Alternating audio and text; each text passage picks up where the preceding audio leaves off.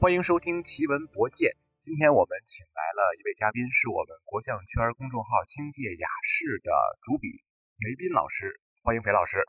啊，吴老师你好。啊，感谢邀请我参加你的节目。啊，观众朋友们大家好。为什么今天要请裴老师来呢？因为我们今天要聊一个话题啊，这个话题叫做国际象棋与其他体育产业的联系。裴老师原来在学生时代呢，专业就是体育管理。他是在密西根州立大学读的体育管理专业的硕士，然后毕业之后呢，他其实在中美两国都做过很多体育产业相关的工作。呃，据我了解，裴老师不止在国象圈好像很有名声哈，在这个高尔夫球界也是有他的这个位置的，他是这个咱们国家的高尔夫球经纪人。所以我想第一个问题先问一下裴老师啊，能不能用一个简短的一个故事，一句话吧，来介绍一下你觉得中美两国对于体育产业或者体育文化之间有什么样的相同或者不同点？在美国，这个体育呢是跟日常的这个吃喝拉撒睡是同等重要的，还是一个刚性需求。那么呃，与之相对比呢，就是在我们国家这个体育啊、呃，目前为止啊，我觉得呃，距离我们就是大多数老百姓日常的这个呃饮食起居方面，可能还是差着那么一点，或者说呃，就是呃，这个体育在我国现在还不是一个刚性需求。啊，但是呃正在朝着这个方向去发展，啊，这是我大概就是给中美，呃，我我自己能用一句话下的一个定义吧。嗯，那这个比如说这种不同体育文化下催生出来的体育产业有没有什么样的不一样？它会生根发芽成什么样不同的一个状态呢？这个裴老师有没有观察？这个。就可能我自己亲身的这个感触吧，我先给大家举一个就是小的例子，是我自己在美国这个读书期间发生的一个例子。嗯、呃，就是因为呃大家可能都知道，在美国像棒球啊、橄榄球啊、呃，包括呃冰球是除了呃大家非常熟悉的这个 NBA 以外啊、呃，就是它另外三个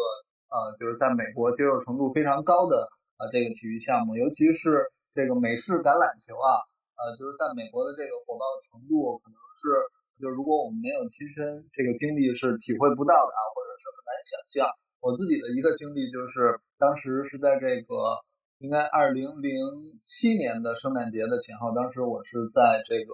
呃密歇根州立大学是读研嘛。那么呃当时就是美国的，就是我一个同班的美国同学，就是非常好，是邀请我去啊、呃、他们家啊，跟他们是待了一个月，是一起过这个圣诞节，然后连续。在放这个寒假的这个期间，然后有一天呢，就是我自己的经历是什么？是从早上起来我就开始跟我的这个美国同学啊以及他们的家人，就是进行了各种各样的橄榄球的事情。就是，而且那天因为因为咱们密歇根州这个是鹅毛大雪这样的天气，从早上起来就开始跟他们一家去打橄榄球，打完橄榄球中午啊一直到这个下午是收看橄榄球的这种节目，因为。那天可能是一个星期天吧，星期天下午应该是比赛日啊、呃，这个美国对职业橄榄球就 NFL 的它的这个比赛日，正好那天又赶上呃底特律雄狮队的比赛，然后我们从中午看比赛、啊、看到大概四点钟，呃这些都很正常，但是不正常的地方是在于、嗯，就是因为这个时间段就是从早晨一直到四点钟，然后家庭里头是没有人去做饭的，等于都没吃饭、就是，你也没吃饭，他们对都没吃饭，我。我我没吃饭，然后他们没吃饭，但问题是就是他们就是在这过程当中他们不会饿的，因为他们所有的精力都在这个、啊、就是橄榄球的这个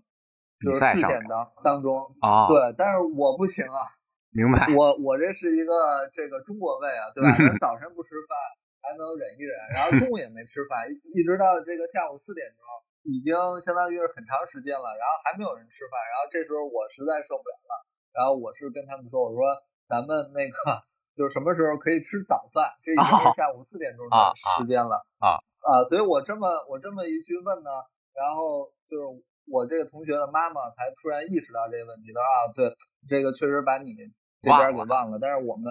就是这种事情，就对于我们来说，就我们这个家庭来说是非常正常的。从早晨一直就开始打橄榄球，到下午去看橄榄球的这个比赛，无论是在电视机旁还是说这个，就是去现场，嗯，对，都是很正常的事情。嗯、但是因为那个就是你的加入，我们把这事儿给忘了，就是让你这饿肚子一直是饿到了这个下午四点钟啊，这个非常过意不去。但是就是从这样的一个事情当中呢，就、嗯、就我自己就能感受到，这个就是我在的这个美国同学他们的家庭，然后以及大多数的美国家庭，其实可能日常生活习惯就是他就会是这样，就一场橄榄球比赛，嗯、你像那个美国初中、高中，他们是每周五下午会有这样的比赛，嗯。嗯、那么美国大学生的橄榄球比赛都是在星期六，然后这个星期日呢，就是美国职业橄榄球的这个比赛，嗯。你像这个五六日这三天，就是对于美国这个大多数的家庭来说，其实就是整个的一个呃节日，就是体育日，对，体育节日吧，体育小周末。然后橄榄球呢，在这个过程当中，就是起到了非常重要的作用。明白。那我想稍微问一下，啊、就是在他这个准备的过程之中，都准备什么呢？他他他上午他是说作为球迷准备，还是说自己可以参与这项运动？他先在自己后院，或者说出去跟人打一打。然后中午准备准备，比如说球迷的横幅啊什么这种呃运动品东西，然后还是说他有什么特殊的仪式吗？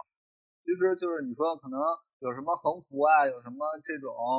呃就是呃加油助威的东西，其实都是现成的，因为就是每周都会用到，就是类似这些东西。嗯、然后我我在的那个就是美国朋友他们家，呃他们家大概有七八个电视，就是什么。这这个就是 basement，这个就是地下室，然后什么呃起居室啊，然后客厅这些厨房，基基本上每个地方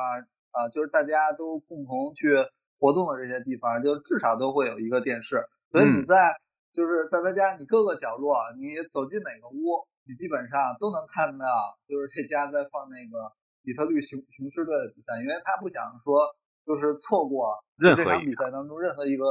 精彩的镜头，他比如说一一屋子里里有两三个电视，他最重要的一一场比赛，他肯定放那个大电视上，但是他其他的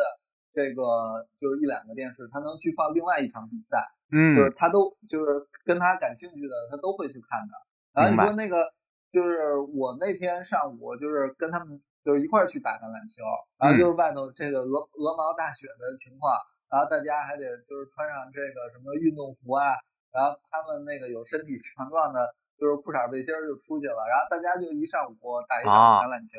啊，啊 所以大概是这样。所以就这种体育文化催生出来的体育产业，其实它也特别蓬勃发展。因为像橄榄球，因为我了解的赛制，它其实它比赛数量是远少于棒球和 NBA 的，对吧？它好像常规赛对，是不是就十几场、十六场吧？然后之后啊，十六场，十六场，它很很短的比赛，反而会有这么多狂热的这个爱好者，包括每年那个 Super Bowl 超级碗的那个决赛，整个盛世空前，恨不得就万人空巷。那这种是不是也有就是说它因为稀缺而导致的这个含金量高，还是说本身美国人对这项橄榄球运动它就是最高的地位？这到底是什么一个关系？就首先是这个运动项目的。就是特点决定，因为它这种激烈的身体对抗，嗯，呃，就基本上你只能是要求一星期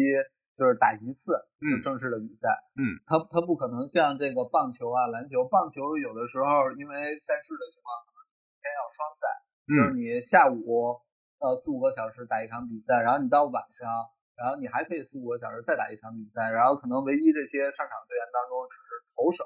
嗯，就是你会进行调整，投手肯定是不能连续打两场比赛，但是其他位置都没问题。嗯、那篮球像像咱们熟悉的 NBA 背靠背啊，背靠背的赛制，对吧？你今天打完了，然后恨不得你飞到另外一个城市，你第二天还是可以打的。嗯，然后这些运动员，这这就为什么他们是职业运动员嘛？对，对吧？对，就是他他有这个体力啊，然后精力去做这个事情。但是橄榄球这一场比赛下，嗯、虽然就是实打实的，只有六十分钟的时间，但是加上里头的这个暂停啊，呃，各种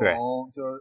这个商业调整以以及他一些比赛的商业暂停，可能一场橄榄球大概是三个半小时到四个小时，嗯，但是就就这种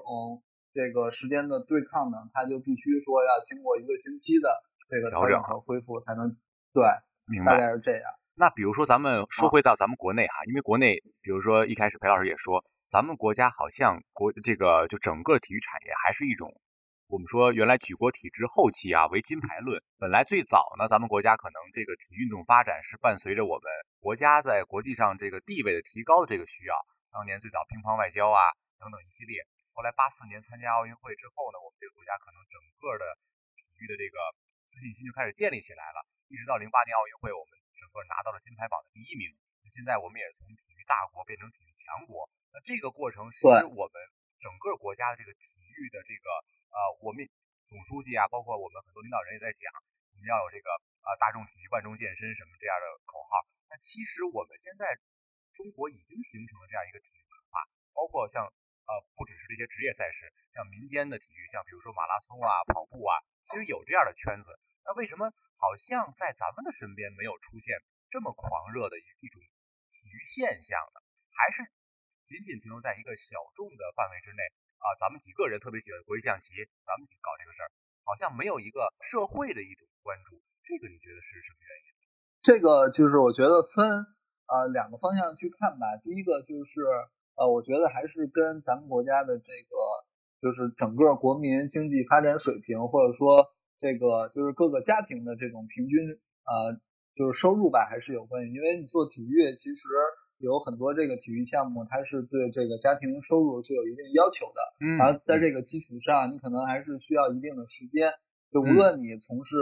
呃什么项目，这个游泳也好，跑步也好，呃高尔夫也好，国际象棋也好，那个其实就是都是需要有这个时间、精力，嗯，呃人力和财财力的这种去投入的。但是。呃，就是在我们国家，这个虽然今今年是这二零二一年，也是咱们这个就是对这个就是上周刚刚结束这个表彰大会，然后包括说建党这个一百周年，这些都、嗯、都是呃正在发生或已经发生的事情。但是我觉得呃，从我们这就是一九四九年之后到现在，其实整个国民经济发展水平吧，这个还是要就是再往一个新的目标去呃前进。嗯，啊，所以这个时候，在这个阶段，我们国家呃能够取得现在的一些体育成就，其实是跟我们这个阶段的就是经济发展水平绝对是成正比的。嗯，那么我我的意思是说，就是已经发展很好了，但是如果你这个参照物，你比如说你要跟美国呀、加拿大、日本这些先发的发达国家，嗯，对吧？去比较，可能还是有一定差距的。嗯，呃，但是从我觉得另外一个角度来说，就是呃经过。就是这样的一个，比如说呃，改革开放吧，这个呃四十年的一个变化，那么我们呃就是中国已经有了很多这个呃中产阶级家庭，那么这些家庭呢，其实他对呃尤其是这个就是千禧一代起来的这波小朋友，那么对于体育的这个认识，无论是就是家里的这个大人还是呃小朋友，对于体育的认识，已经是跟就是咱们那个时期，比如说啊两千年以前出生的。这波人肯定是不一样的，对，所以就是我们能够在像北上广啊、深圳这样，呃，就是国内的一流大城市，其实你可以看到，就是有很多家庭可能在打冰球，在打高尔夫，是在打网球，对吧？甚至是马术，就是击剑这些项目都是开展的越来越不错。那么就是像呃，这个吴老师和我，咱们这个比较关注的国际象象棋这个项目，其实也是，就是。呃，我比你稍微大几岁，然后呃，就是咱们这个下棋，当年可能呃，就是还会有围棋啊，这个参赛的小朋友的数量可能会比国际象棋要多很多。是的。或者说中国象棋啊，参赛的小朋友的数量也会很多。但是你看现在，基本上整体的这个数量，呃，首先是一个就是整个的这个规模，嗯，一场里程制的比赛，一场这个北京市啊、天津市级的比赛。就是整个的参与的这个小朋友的基数，各个级别，包括整体的水平，就是都是会很高，嗯，呃，数量也会很多，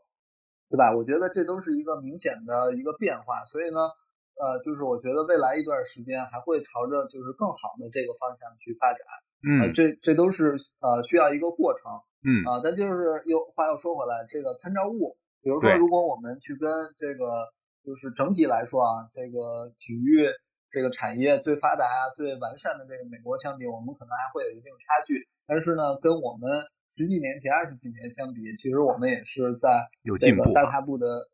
这个进步过程当中。嗯，那这个过程之中，它的制度方面起到的作用更更多，还是说真的是经济条件？因为其实我们，比如我们中国的整个经济发展，其实从改革开放之后，它是一个制度先行的一个东西。那其实像美国，比如说它的这个体育产业的这个。源头啊，它也实际上很很很古老了。我看，比如说像棒球啊、橄榄球，其实他们在十九世纪可能下半叶就开始有现代的这种北所谓北美大联盟的制度已经有了。我记得是橄榄球还是棒球，最早是哈佛大学跟加拿大那个麦吉尔大学有好像有一个球队校园之间的这样一个对抗，现在已经可能两百年左右的历史了，这样的长时间的东西。然后他们当时定下来的那些玩法，包括商业运作的模式，到今天似乎还都适用。因为之前我也写过一篇小的文章，专门介绍这个北美的所谓大联盟制度。比如说，因为你看，比如说现在美国人为什么对于地区性的这个啊运动队，像刚才你说这个 Detroit 的这个球队橄榄球队，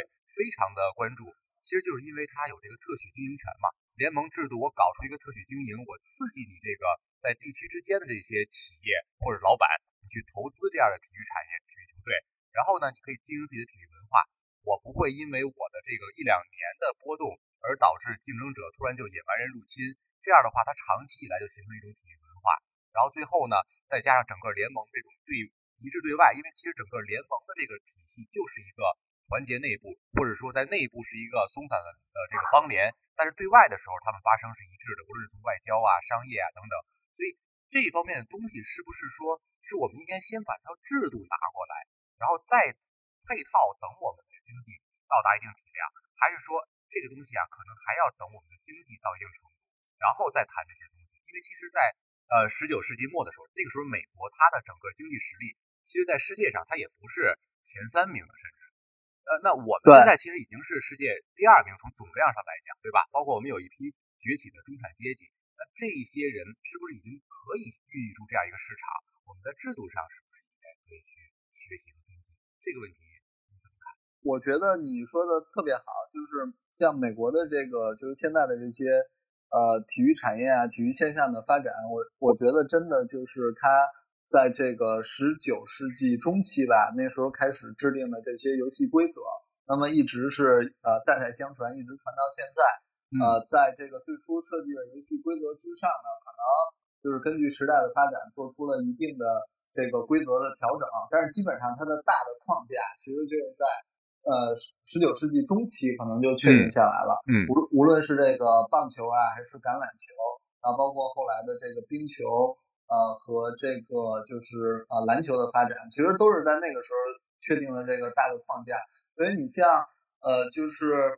呃，这个职棒大联盟 MLB 啊，包括这个橄榄球，你你比如说在一战和二战的时候，因为美国呃，除了在二战的时候，它涉及到了一些这个。战争嘛，然后剩下大部分时间，其实美国本土是没有遭受到这个战争的侵扰的。那么在这个过程当中，呃，就是随着美国经济的发展，其实这些呃职业体育赛事也好，大学体育赛事也好，它都是一直在朝着一个就是积极的方向去发展的。那么呃中中间其实也也可能出现过一些问题，无论是呃这个制度上啊，还是说经济方面的运营方面的一些问题，那么他们也是在。这个不断调整的过程当中，对吧？嗯、所以像这个超级碗经过了这个六七十年的一个呃，就是呃不断的发展吧，它成为了就是现在这个世界体育上的一个奇观嘛，也是整个美国体育的一个最大的亮点，对吧？嗯、但是就算它这个时间年限，就是它没有说像呃这个从十九世纪中期开始这样的一个整个职业联赛这样的一个。就是期限，其实它也是运作六七十年了，它才达到现在的一个规模。那么我们这个反过来再看，就是我们国内的发展，可能中国国内最早的这个职业体育联赛应该是呃，就是一九九四年的这个甲 A 联赛了吧？嗯，就足球甲 A 联赛。后来是到两千年左右是改成了中超。嗯，呃，其实你说这个制度呢，那应该是我们在这个九四年这个前后，那么肯定是参考有相应的足球方面的制度。那如果是要学足球，应该是跟这个欧洲联赛去学习和借鉴的嘛，对，对吧？他那时候肯定也是有相应的这个就是制度方面的借鉴。那么呃，经过了一段时间的这个运作呀、调整，然后一直到现在的这个规模。那么就是其他的联赛，你像就是中国的这个篮球联赛，嗯。啊，就是咱们现在俗称的这个 CBA，嗯，然后包括在这个过程当中有中国的什么排球联赛啊，对，中国的乒乓球。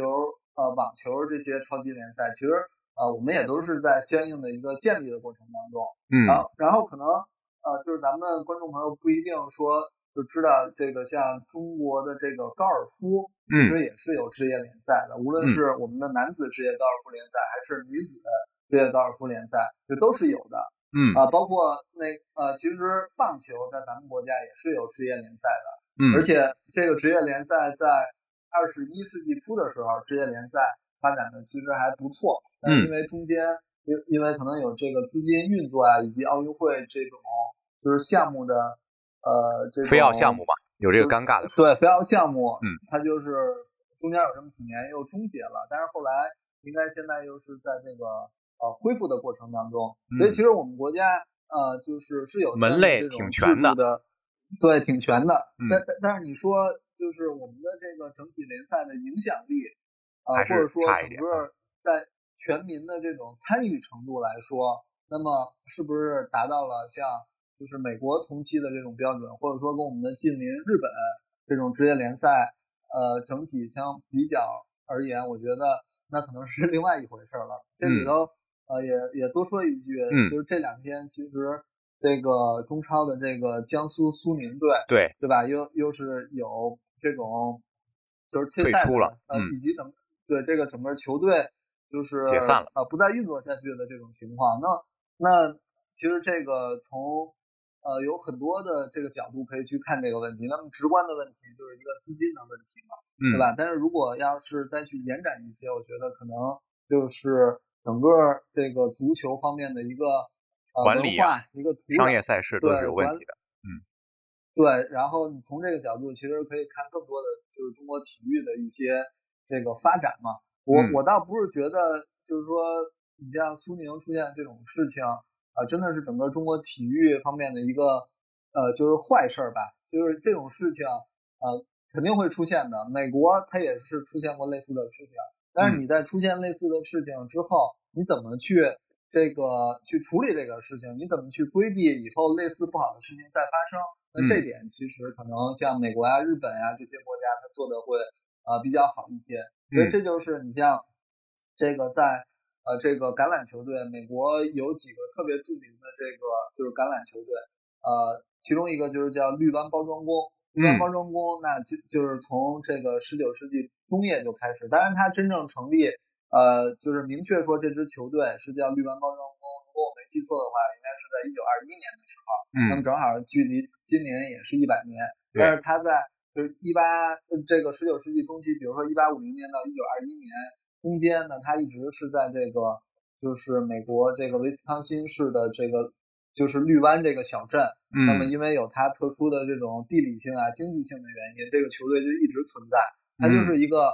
这个大的社区的球队，然后让所有的这些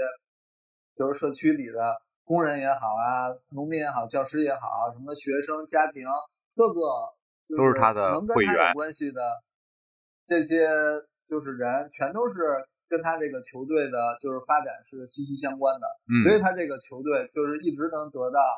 来自各个方面的支持，嗯，一直在运作下去，嗯，而且就是整个他运作到这个就是现阶段吧，就是这个球队的呃运作也是就是在 NFL 当中最独树一帜的，它是一个这个公有制的球队，嗯，它不像另外三三十一支 NFL 球队，另外三十一支球队可能是这个私有制的球队，就是你是属于哪个个人家的个人哪个家族，嗯，对啊，所以就这些。我觉得是，就是未来我们中国体育产业可能会呃经历的事情吧。就是、嗯、那你、呃、那这些东西得先放开，就是我得先放开民间资本来进入，或者说我得先有一部分的支持，可以让你比较无忧的做这些事儿。因为其实我们我们回到国象产业啊，其实原来国象圈里是有很多这个资本曾经投过或者说关注过的，但可能在运营的过程之中呢。呃，发现哎，这东西可能第一不挣钱，第二一个它持续品牌增值，甚至保持影响力的这个成本不太合算了，最后人就不玩这个事儿了。那我觉得这个方面是不是有一些问题，还可以去研究一些？就这个玩啊，这个、嗯、对，这我觉得就是整体来说，应该还是呃，咱往小的说呢，就是国际象棋在中国的一个就是发展呀，然后以及以及。呃，这种文化土壤的问题，那么大的方面就是可以涉及到整个中国体育，呃，和这种就是企业呀、商业之间的这种联系。嗯，呃，这个还是呃，就是一个时间问题吧。可能我们还是处于现阶段这样的一一种情况，对吧？不能说这个我们希望或者说期待有更多的呃，就是我们国内的这种民族企业家或者说民族企业，能够让人家就是呃非常慷慨的。这个大无畏的去一直说赞助我们的这个国际象棋的事业，那、嗯嗯、对于人家来说，就是咱们能够能够给人家是提供什么，对吧？这东西是要就是大家是互惠互利的，对吧？双赢或者说多赢才是最好的这个发展。你不能最后牺牲牺牲一个人，最后没赢。那我其实想问，比如说像像这个高尔夫，其实它在国内的这个文化土壤其实也不是那么深，但是高尔夫这几年在中国的发展。或者说，整个中国球员在国际上的这个影响力其实是越来越大的。尽管我们还遭遇了很多，比如说反腐啊，其实影响了一部分高尔夫球的这个推广和发展。毕竟你的球场可能不能建的那么多了。那我们同样是个小众运动，同样是非奥项目，为什么高尔夫在中国也是舶来品，怎么就能发展的比国际象棋要好很多？而且整个参与者人的这个可能整个投入啊。啊、层次啊，各方面都比咱们这个国际象棋要高很多。除了先天的，可能在运动上面，它有一个不同的属性，可能一个相对来说是一个比较啊有钱人才玩的运动。但其实，在西方，其实你打高尔夫的这个价格也是比较低的。你你你相比于你的收入来讲，这个比例，但是在国内好像形成了一个倒挂，就是似乎有一个门槛，这个门槛就是说你要下场打球，你练习场除外，你这个成本很高。那这个方面是不是有一种逆向的这种选择？或者在这过程之中存在着一一种，首先人为提高门槛，或者说通过门槛来筛选出的一部分用户的这么一种情况，导致这个运动啊这样一下包装的在国内一下就走得非常高高举高打这样一个形式。你觉得是哪种形式导致了高尔夫球的这个成？和相比较而言，咱们国象可能可以借鉴，或者说在运动的这个宣传上面可以去学习哪方面？呃，就是首先我觉得还是有。就是这两个体育项目，就是它本质属性的一些区别吧。嗯，高尔夫这个项目确实可能，呃，因为项目的这个特点，你比如说一场高尔夫比赛，你要去看，那就是至少是一个十八洞的球场嘛。嗯，那这个球场里头，呃，少你这观众可能也得有五千人，多那就是五万人都有可能，对吧？嗯，那你跟一场国际象棋的比赛，比如说卡尔森，嗯，呃，或者之前像咱们。这个谢军老师参加这个女子世界冠军对抗赛，对吧？那你就是两个棋手下，或最多像现在的这个就带人比赛，十二个选手，十四个选手，然后你能再融入的这个呃观众，咱们往多了说，可能有二百人，这个一一一场比赛，对吧？可能所以这个国际象棋的就这种项目自身的观赏性，这种影响力，观赏性就是跟高尔夫相比还是。呃，可能是不能说这个可以去比较吧，所以高尔夫呢，它是跟像网球，就是这两个项目，就是之间如果去做一个比较啊或类比，可能会比较呃接近。然后另外一个呢，呃，我觉得就是呃就是在这个影响力之下吧，就是大家可能对这些项目的一个关注程度，呃，关注程程度方面，可能还是像这种呃高尔夫呢，网球。这个受关注的程度会更高一些。然后另外，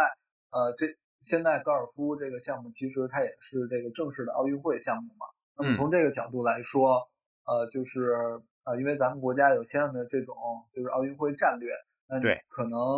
就是轮到就是往下去呃分放这个就是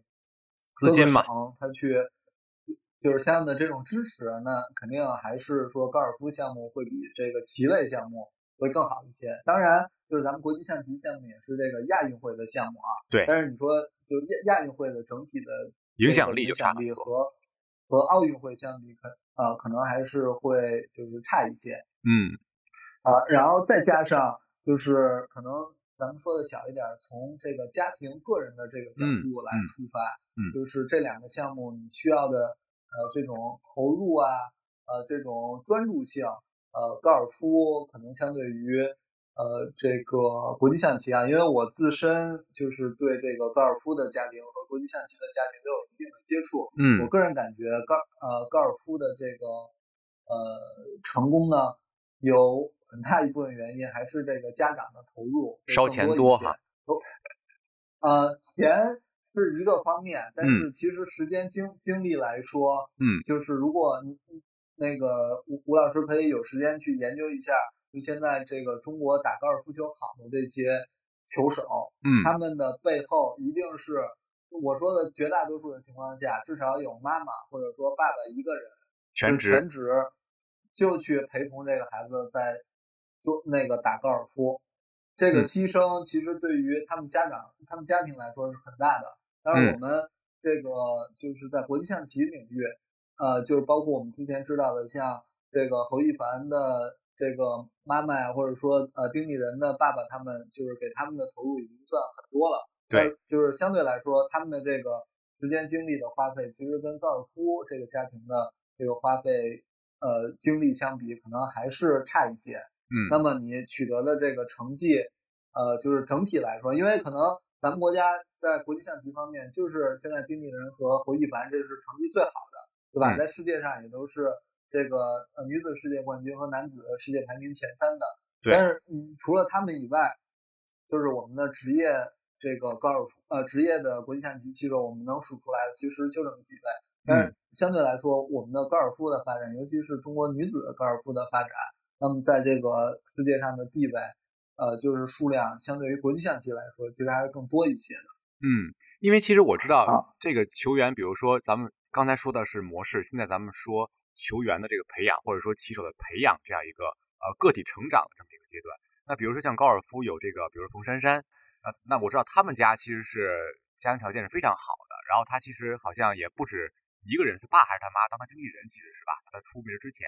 然后这个整个培养的这个就是周期，无论成本来说都是很高的。那我其实感兴趣一点就是说，如果我想，假如说啊，咱们现在是一个特别想让孩子出成绩的一个家长，那我们这个孩子呢又学国际象棋又学高尔夫，那你觉得要花多长时间培养他，比如打球能够打出来打到一定成绩？那同样的一个相对来说需要多长时间下棋？这个是高尔夫更时间要的更多吗？还是说你需要更多的成本，因为你在国内你可能练习一次你的这个成本很贵，你请高尔夫教练的成本也很贵，那还是这个东西导致的，包括你出国比赛等等这一系列，你觉得这个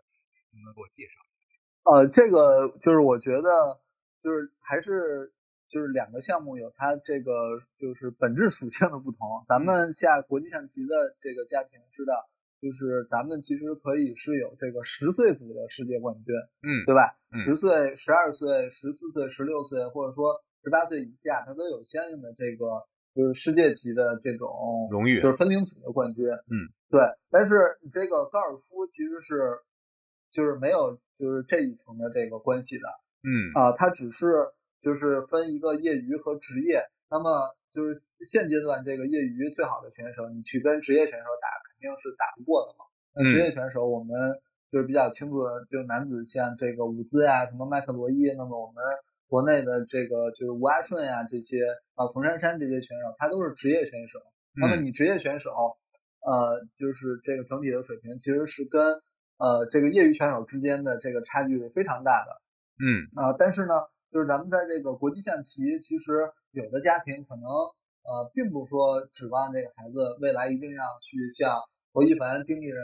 呃卡尔森这样去成为职业棋手，对吧？他就是希望说让孩子参与这个国际象棋呢，可能能去这个更好的去发展一下思维啊，然后这个锻炼一下说这种呃竞争能力，我觉得可能就够了。但是有的孩子他他会在这个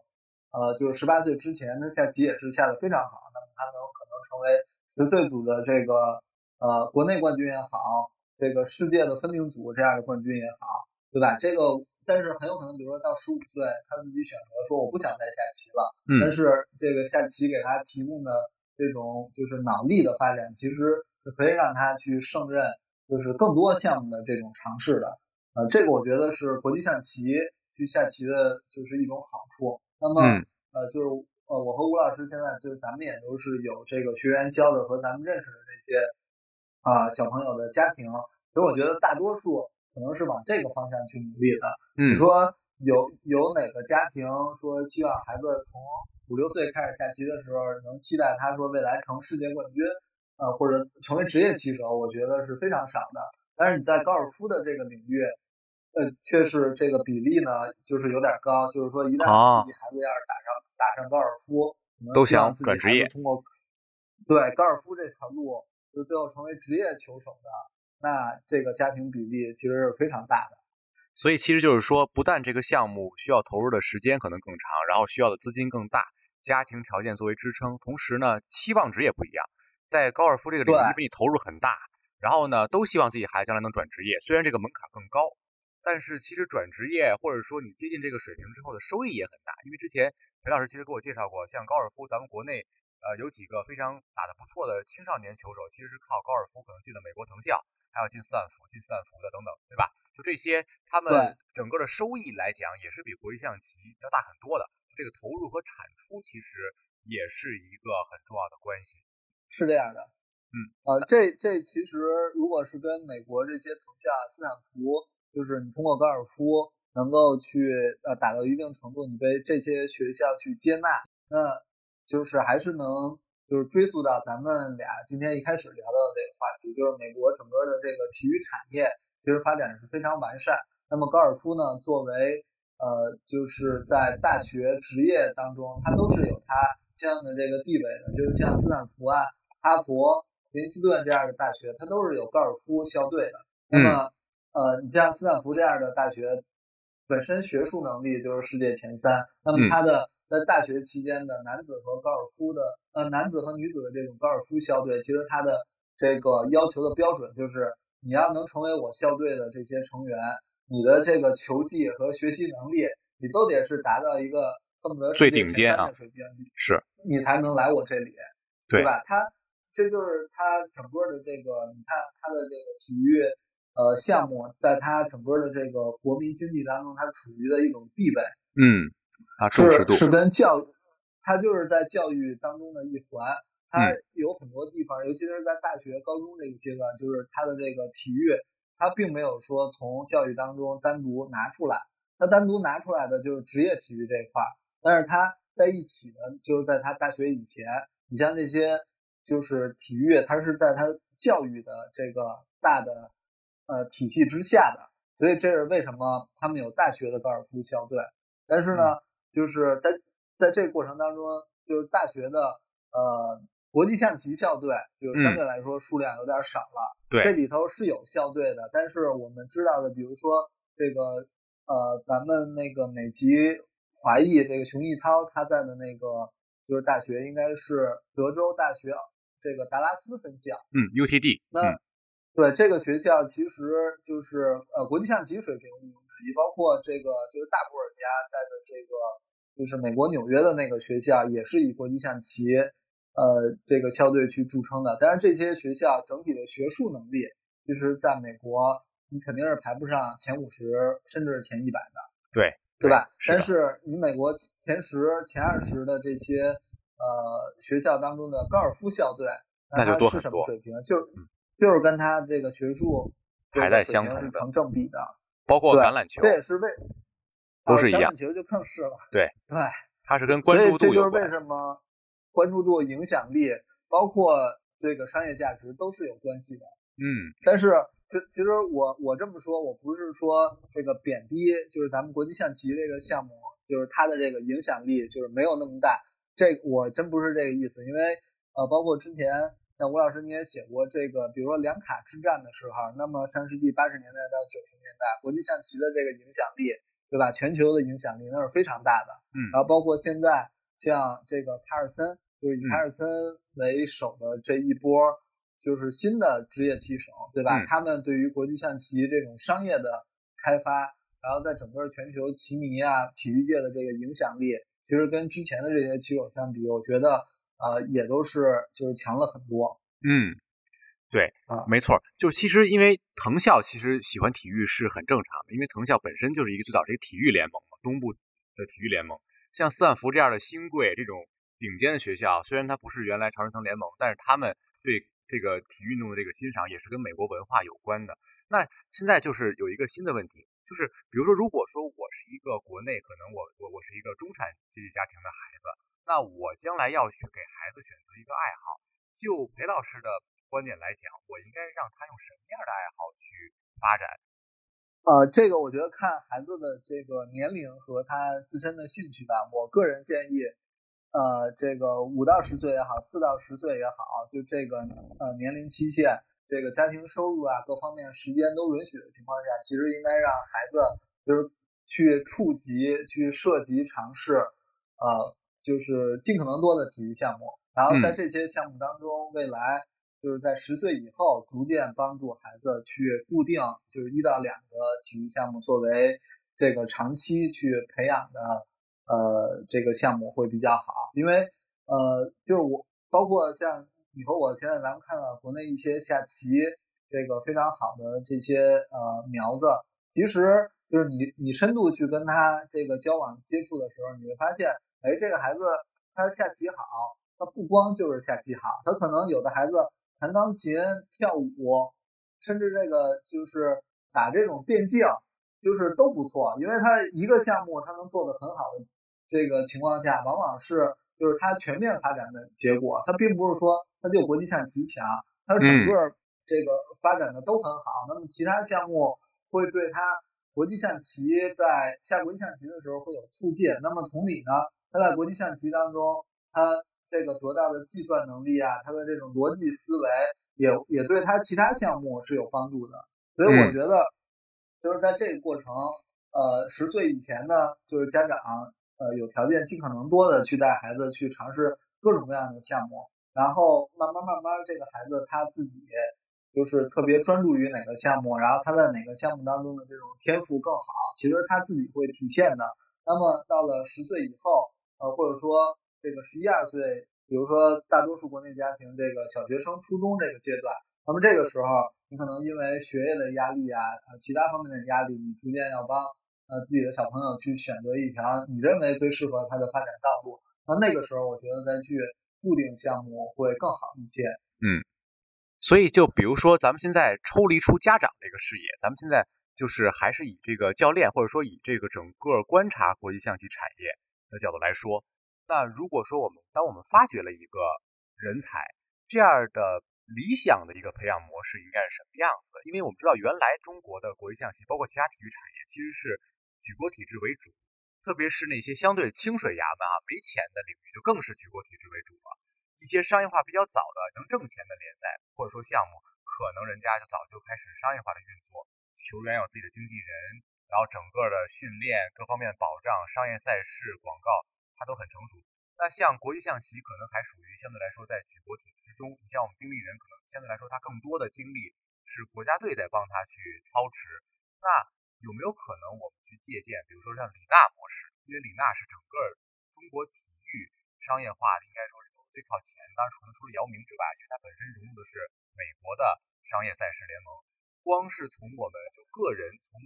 职业体育，从呃，这个举国体制范围之内走出来的，可能李娜是打破规则第一人。我们国际象棋有没有可能出现李娜这样的标志性的人物？他成为将来，比如说很有竞争力，然后成为将来像卡尔森这样在商业上有号召力的。因为前两天我看了一个评选，其实国际象棋现在因为互联网时期嘛，我们因为疫情可能都在网上下棋，国际象棋选手的收入其实是和电竞选手做了一个比较，发现卡尔森在。电就在如果纳入电竞圈的这个吸金能力，也是可以数得上号的，甚至还是非常不错的，因为他整个赛事的号召力，我们可以看他那个商业赛事的赞助其实是没有中断的。那我们有没有可能出现这样一个人？假如他的竞争力达到棋王级别，我们出现一个李娜这样的模式是不是更好？还是说我们应该保留我们现有的这种传统来培养人才？呃，其实就是呃，吴老师说的这个情况，我觉得在就是过去的这个五到十年是在咱们国内是有发生的。那那么这个发生的是谁呢？我觉得就是侯一凡，就是侯一凡在应该是三度就是获得这个棋后吧，就是世界呃女子国际象棋棋后的这个阶段，呃，当时就是侯一凡也是有经纪公司的，然后这个经纪公司应该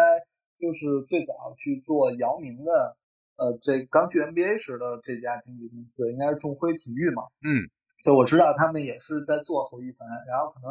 呃，其实做的一些事情还是不错的。这也就是为什么就是侯一凡他也是凭借的这个现在的成绩，然后他是呃，就是在国内的这个普通家庭的这种知名度，其实是有一定知名度的。很多这个只要是搞体育的，或者说你稍微关注一下，就是这些呃体育项目的发展的，很多家庭他是知道侯一凡这个名字的，他露过脸嘛，就是说就是说不清楚说到底是围棋啊，还是说国际象棋的世界冠军，但他一定是听过，就是说哦，知道有个侯一凡这个非常年轻。就是拿到世界冠军的，所以当时侯一凡其实对于就是他个人的呃这种呃商业价值的提升啊，然后整个国际象棋在中国的这种发展是有帮助的。然后包括你看，在这个九十年代初期，就是谢军老师他拿